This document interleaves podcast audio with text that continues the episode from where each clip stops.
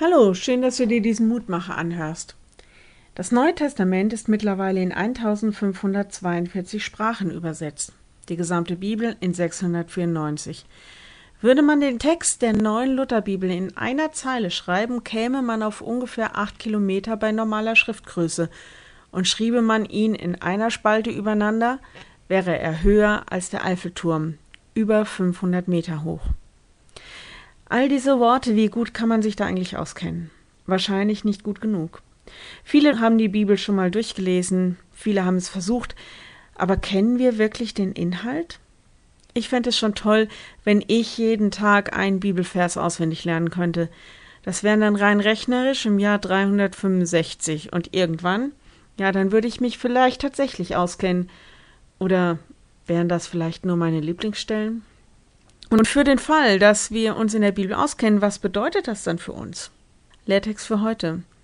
Jesus spricht, wenn ihr bleiben werdet an meinem Wort, so seid ihr wahrhaftig meine Jünger. Johannes 8, 31. Ich verstehe das so, dass man sich als Jünger und Jüngerin, also Schüler, Nachfolger, Freund, dadurch kennzeichnet, dass wir mit diesen Worten und was Jesus wollte und was er gepredigt hat, mehr und mehr auskennen sollen und wollen. So ist ja Lernen. Und je mehr man lernt, desto besser und schneller ist Wissen und Glaubenswissen dann abrufbar und anwendbar. Denn das heißt auch bleiben an meinem Wort, dass es Frucht bringt. Mir ist klar, wenn man die ganze Bibel vielleicht noch in einer unverständlichen Ausgabe sieht, dann ist das wie ein dickes Buch mit sieben Siegeln. Deshalb gibt es ja sowas wie den Mutmacher, Andachten, Predigten, Hauskreise, Bibellesehilfen und was weiß ich alles, dass man sich das nicht alles alleine aneignen muss. Wir sind als Christen wie eine Menge kleiner Lerngruppen unterwegs.